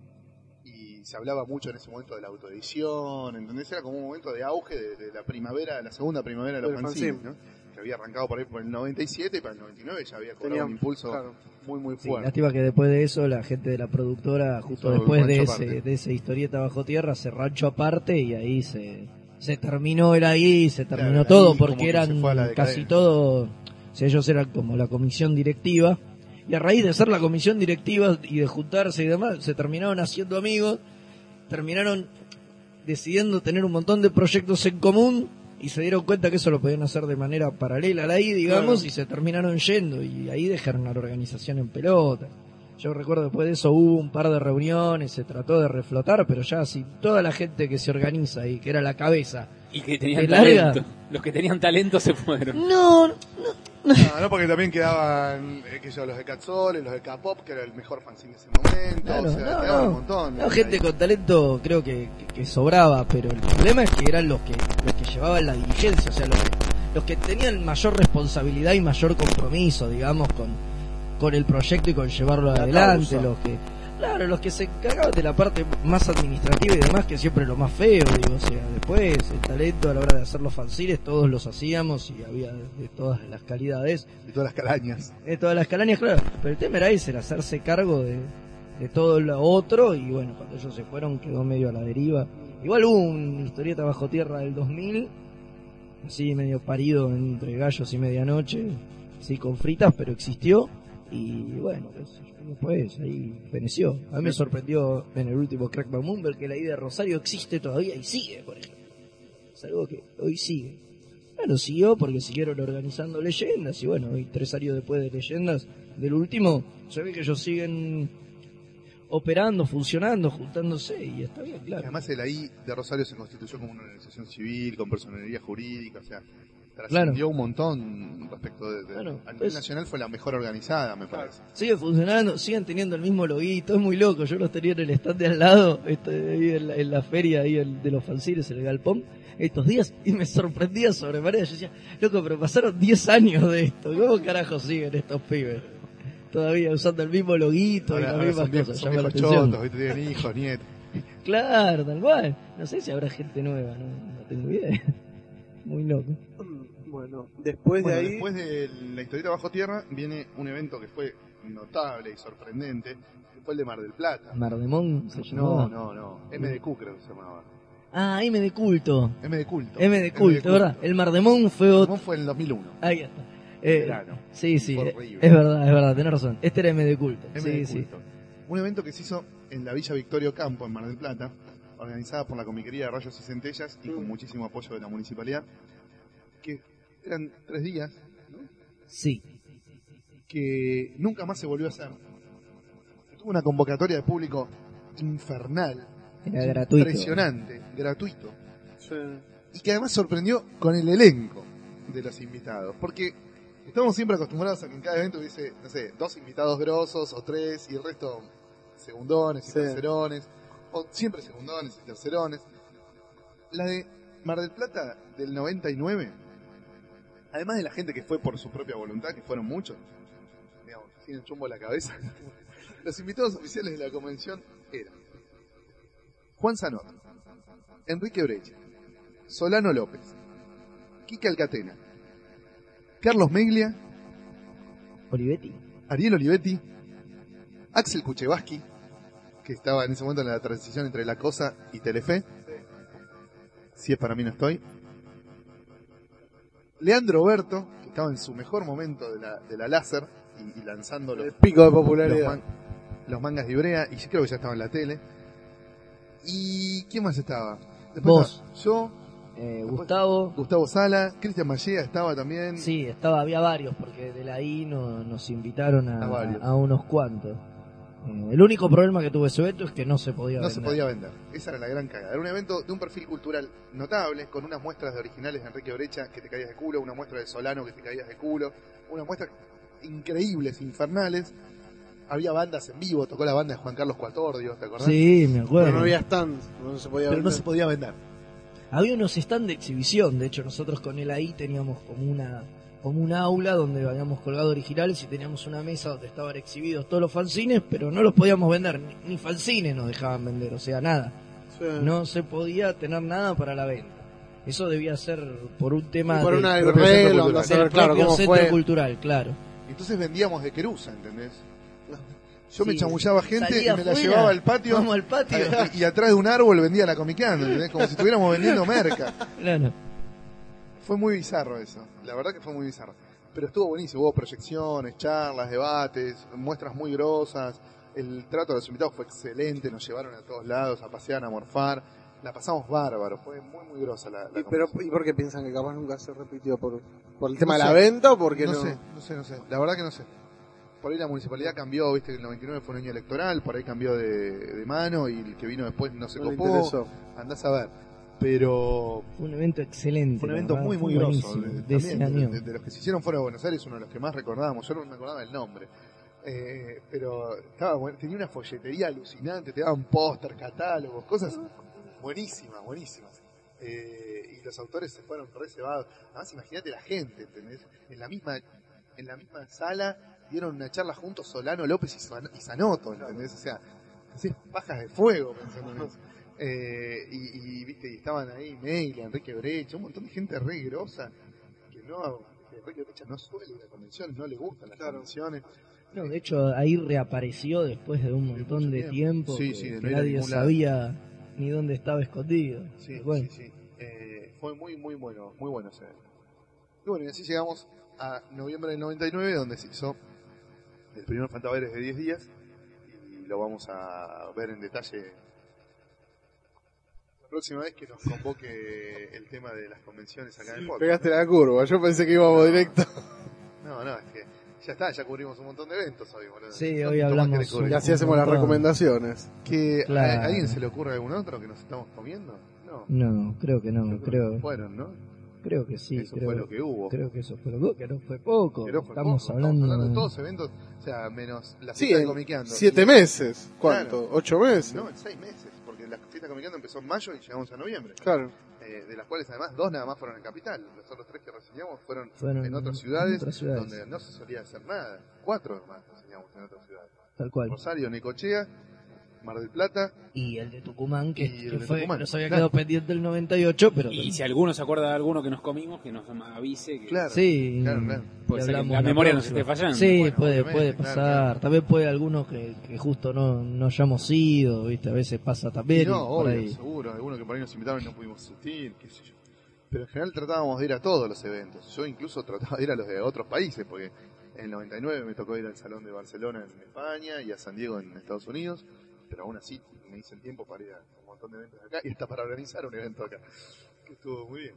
Bueno, bueno, entonces vamos. Ah, Quedan, continuará en el próximo continuará con el, con, el, con el, próximo Fantabailes y bueno, vamos a las recomendaciones.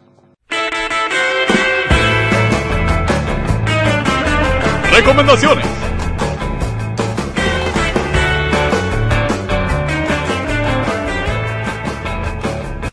Bueno, muy bien. No sé ¿querés Yo, arrancar? yo te- me traje ¿Ya machete. sacaste el machete? Sí, sí, tengo machete, me- porque yo leo muchísimo y después me olvido. Pero principalmente quiero recomendar en primer lugar Walking Dead, Ah, ¿sí? de Kirkman y Adler. ¿no? Sí. Bueno, Walking Dead está buenísima. Yo al principio me resistía, digo, no me gustan los zombies, no me gustan los zombies. Ya está, las historias películas están de todas muy zombies son una trilladas. poronga, basta del muerto vivo que ah, lo come. Y mi amigo Lea me insistía, me decía, no boludo, no es de zombies, los zombies son una excusa, no es de zombies. Los zombies están por ahí y es lo porque que los obliga- muertos vivientes no son los zombies. Lo- Los zombies obligan a que los humanos tengan que estar juntos y que, y que la sociedad que conocemos no esté más. Pero lo bueno son las relaciones entre los personajes y las cosas que van pasando entre ellos, más allá de que si los zombies se comen a uno o no. Lo bueno es cómo actúan los humanos en un mundo donde los zombies los obligan a abandonar la sociedad conocida. Bueno, la verdad que sí, me leí el ómnibus. Ah, sí, el compendio. los Ocho El teperos ladrillo. y quedé pidiendo más a gritos. Hijo de puta, no lo puedes terminar ahí, quiero más, quiero más. Bueno, así que Walking Dead se lo recomiendo a todos. El dibujo está bueno, acompaña, pero el guion es buenísimo. Después de Jeff Lemire, una nueva de Vértigo que se llama Sweet Tooth, algo así como Diente Dulce, que es una historia muy limada, una serie nueva de Vértigo en la que el protagonista es una especie de mutante de un futuro postapocalíptico, es un chico con cuernos de venado, porque en este mundo nacen todos así como una especie de mutaciones, que fue criado en una cabaña en el medio del bosque por el padre, ocultándolo de todo el resto del mundo postapocalíptico. Y cuando muere el padre, el chico sale de la cabaña y se tiene que enfrentar con toda este esta nueva situación en la cual él es un tipo absolutamente extraño ante el mundo porque tiene cuernos de venado, ¿sí? Y no entiende nada de qué pasó ni qué está pasando. Bueno, y de ahí en más surge una historia muy muy buena que se llama Sweet Tooth porque le gusta mucho las golosinas. Es increíble, la verdad. Es Muy. Hace Después- mucho se publica. es- No, No, creo no, que va números. por el- No debe haber pasado el número 15. ah. Otra también de Vértigo que estoy siguiendo es Scalped, de Aaron y Guerra, que es la historia de la reservación india donde se trafica droga, el juego es legal y bueno, los personajes son buenísimos y están muy muy bien tratados, muy interesante. Y leí... Por- Es la historia que redefinió el Grim and Gritty, o sea, Claro. al lado de Scalpe del Grim and Gritty de los 80 es anteojito y antifaz. O sea, es, es elevar el, el Grim and Gritty a la enésima potencia. Esto es heavy, jodido, sórdido, mala leche. Es terrible, de verdad. Es una cosa que te desgarra el alma, te deja mal de lo jodido que es. Es muy, muy bueno. Después, dos libros que recomiendo mucho. Uno es Demo, escrito por Brian Good, el guionista de DMC Sí. y eh, Northlanders, con dibujos de Becky Clunan, que es una chica que cumple, también es un dibujo que, que va mutando. La, la forma de resumir Demo sería un approach a seres, a, a adolescentes que descubren que tienen poderes, pero eh, con la mirada de Adrián Tomine, ponele.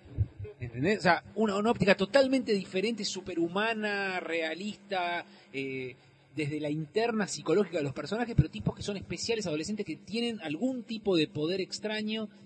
No, no, no, o sea, no, no salen a dar trompadas, volar y tirar rayos. Pero los tipos se saben diferentes, son una especie como si fueran los X-Men, pero en por Stan Lee, por Adrián Tomine. Sí. ¿Sí? Muy, muy bueno, muy, muy bueno. Acá Brian Good, la verdad que la, la. Pero es un libro, es un libro que termina. No, no, no es una serie que sigue, ojalá lo hubiera seguido porque es excelente. Son historias cortas, cada una protagonizada por un personaje con un poder diferente, Claro, en una situación psicológica y familiar diferente, con relación con sus amigos, con su colegio, muy, muy lindo. Y el último libro que me gustó mucho que recomiendo es Acero Líquido, de Kike Alcatena y Eduardo Masiteri, que venía- salió en la Scorpio durante principios de los 90 y ahora está toda junta en un mega libro de Belerofonte, que bueno, yo Acero Líquido la leía un episodio mensual durante toda su salida y me acordaba mínimamente, ah, si hay un tipo que es metal, leerlo todo junto Ah. es un flash, la verdad que te, rompe el cráneo, decís, qué grosso, como las cosas que mete eh, Masitelli para el pase a la cabeza de Quique. Es un gol de media cancha, pero con un... O sea, los guiones de Masitelli son para que Quique se luzca y, y los dibujos la descosen mal. La verdad que vale la pena. Todos los, los que le hicieron Incluso la edición está muy bien. El otro día estaba Sí, la edición es muy, muy, linda, buena. la muy linda. El libro no se rompe, los globos están todos letreados de vuelta. Muy, muy bueno. El laburo de Quique se recontraluce y bueno, y Masitelli lleva adelante una historia que podría haber terminado en un episodio y la sigue, le sigue, le sigue y decís quiero más, quiero más, quiero más, qué buena vuelta le enganchó, quiero otra, quiero otra, quiero otra. Y, y la verdad vale la pena volver a leerlo todo junto. en, en esta edición.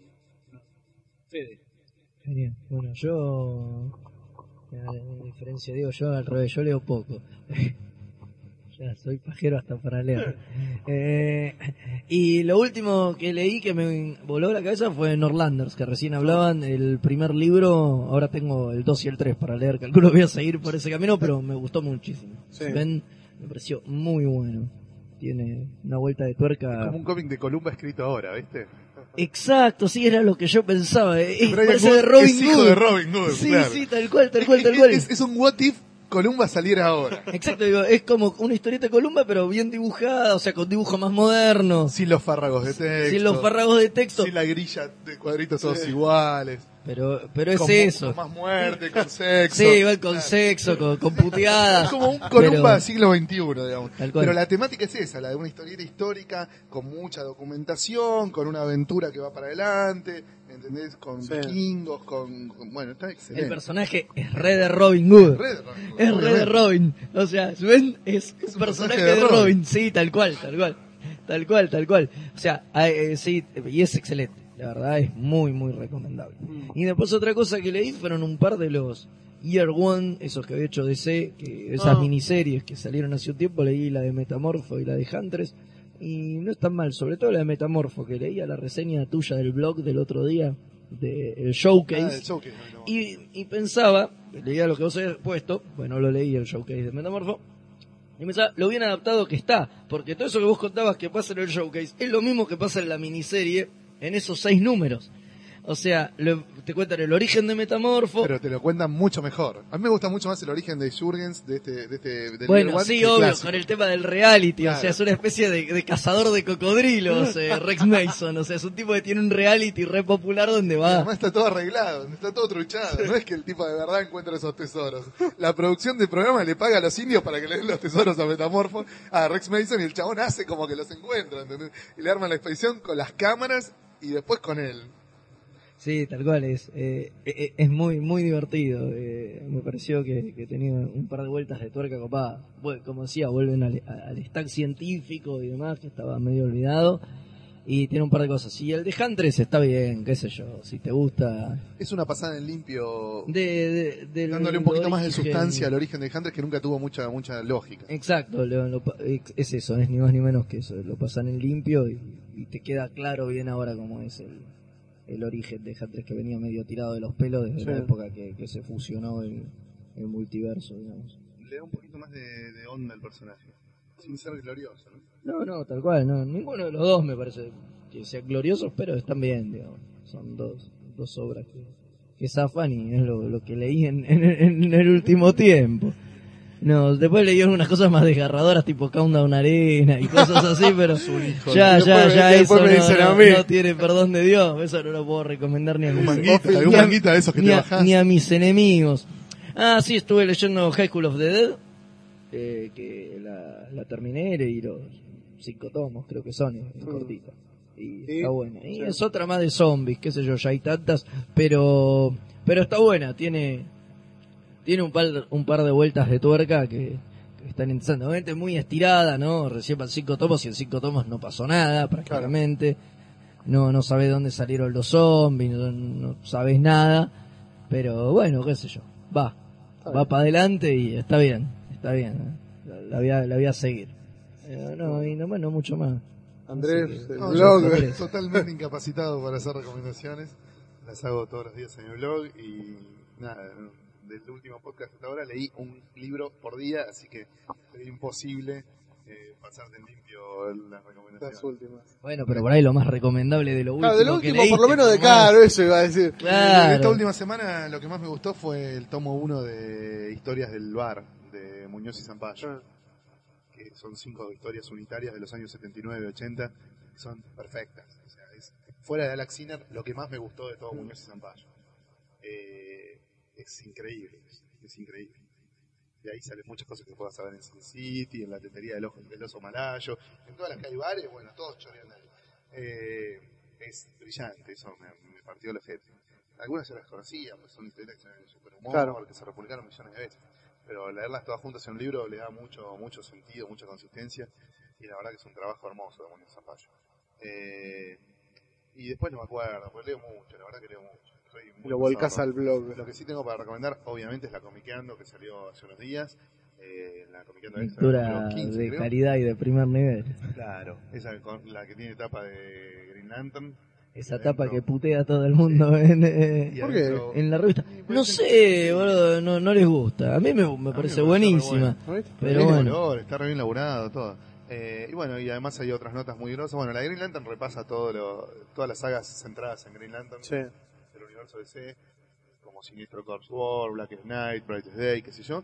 Y después hay una nota también de del cómic y la película de Scott Pilgrim, una nota que revisita todos los trabajos de Alberto Brecha en el semanario Patorucito, un tributo a Juan Sanoto en el que participaron Miguel Rep, Robin Hood y Kike Alcatena, la biografía de Wichi Terasawa, la nota sobre Super López, que es un personaje muy grosso español, y eh, la entrevista a Peter Cooper, y después, bueno, notas, historietas, boludeces. Así que, nada, quedó un muy lindo número de Comiqueando y lo recomiendo a full, como siempre. Después ya- en noviembre volverá en algún punto del mes, eh, tenemos un número nuevo de Comicu, y después nos tomamos vacaciones a después vacaciones. Claro. vacaciones. Es ¿Ya así. se puede decir la tapa de Comicu o la prefieren guardar? Ya, ya, ya, ya. Es que no la dejamos, tenemos- está bien, está, Está- bien. está- hay que revelar los contes. Está en discusión todavía. Vamos Ah, a ¿sí? ver, vamos, eh, vamos a ver, vamos a ver, vamos a ver qué, qué- qué sale de ahí. Pero Está bueno. Y bueno. Bueno, yo si me permite una recomendación más, ya saliéndome de los cómics, pero tienen que ver, quiero recomendar eh, la película Red, Ah, la viste, están en diciendo que está bien. En el cómic de Warren Ellis que no leí, la papa lo leyó y me dijo que no está bueno, pero la película me, me pareció sencillamente excelente, es una especie de brigada geriátrica. O sea, pero con un con un elencazo, ¿no? Si pensamos que son Bruce Willis, John Malkovich y Morgan Freeman, decimos, Sí. está muy bien. Y bueno, eso, la verdad que vale la pena y Yo leí la historieta y no me gustó. Ah, la era- recomiendo. Era un unitario del Scorpio estirado. Sí. ese- una historieta que se podría haber hecho tranquilamente en 12 páginas, hecha en 64.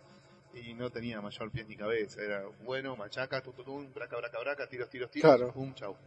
No, no, no, no me movió un pelo. Me vale la acotación año rarísimo para las películas basadas en cómics, porque creo que pocos años hubo tantas películas basadas en cómics como este, pero de cómics poco conocidos. Claro. Yo el otro día O vi sea, la de... este año no hubo ningún ningún De- de hit. los hitazos. De los hitazos, Iron bueno, Man, sí, el Iron Man, único. Iron Man, claro. El año que viene. que Eh, el año que viene, Capitán claro, sí, hay un montón, Thor hay un montón de tanques, obviamente. Lantern. Pero este año casi sin tanques se estrenaron como siete u ocho. Son, más. Son un montón. Yo vi la de los de, de Losers. Por eso, de ¿Sí, la película? ¿Te gustó? ¿Puedo decir? Losers, ¿Sabes que a mí Hex, no... Scott Pilgrim, Diego hace pulgares arriba. eh, Kikaz, Kikaz, bueno, Red, eh, Red. la otra con Bruce Willis, la de, lo, la The de los robots, Surrogates. Por eso, miles. O sea, te pones a repasar y hubo un montón Yo este creo que hubo más de 10. Puede ser. Bueno, Adel Blanc-Sec, ¿no? Adel Blancek, que bueno, acá va a Bueno, y salir la directo serie de a- Walking a Dead ahora. La serie de Walking Dead que empieza el lunes. Ah. El lunes yo pensé, recién hablábamos eso con, contigo. Yo tenía idea que empezaba ayer en Estados Unidos. Puede ayer que- sábado. Bueno, puede que ayer haya empezado en Estados Unidos. Acá la del lunes Ah. en Fox y hoy a la noche eh, dan el piloto de la serie nueva animada de Avengers. Así que también, ahora me voy en un rato a casa a verlo. Está muy bien. Pero como esto vas, eh, la gente lo va a escuchar. Y en bueno, ya, va- de- van a llevar tres capítulos, claro.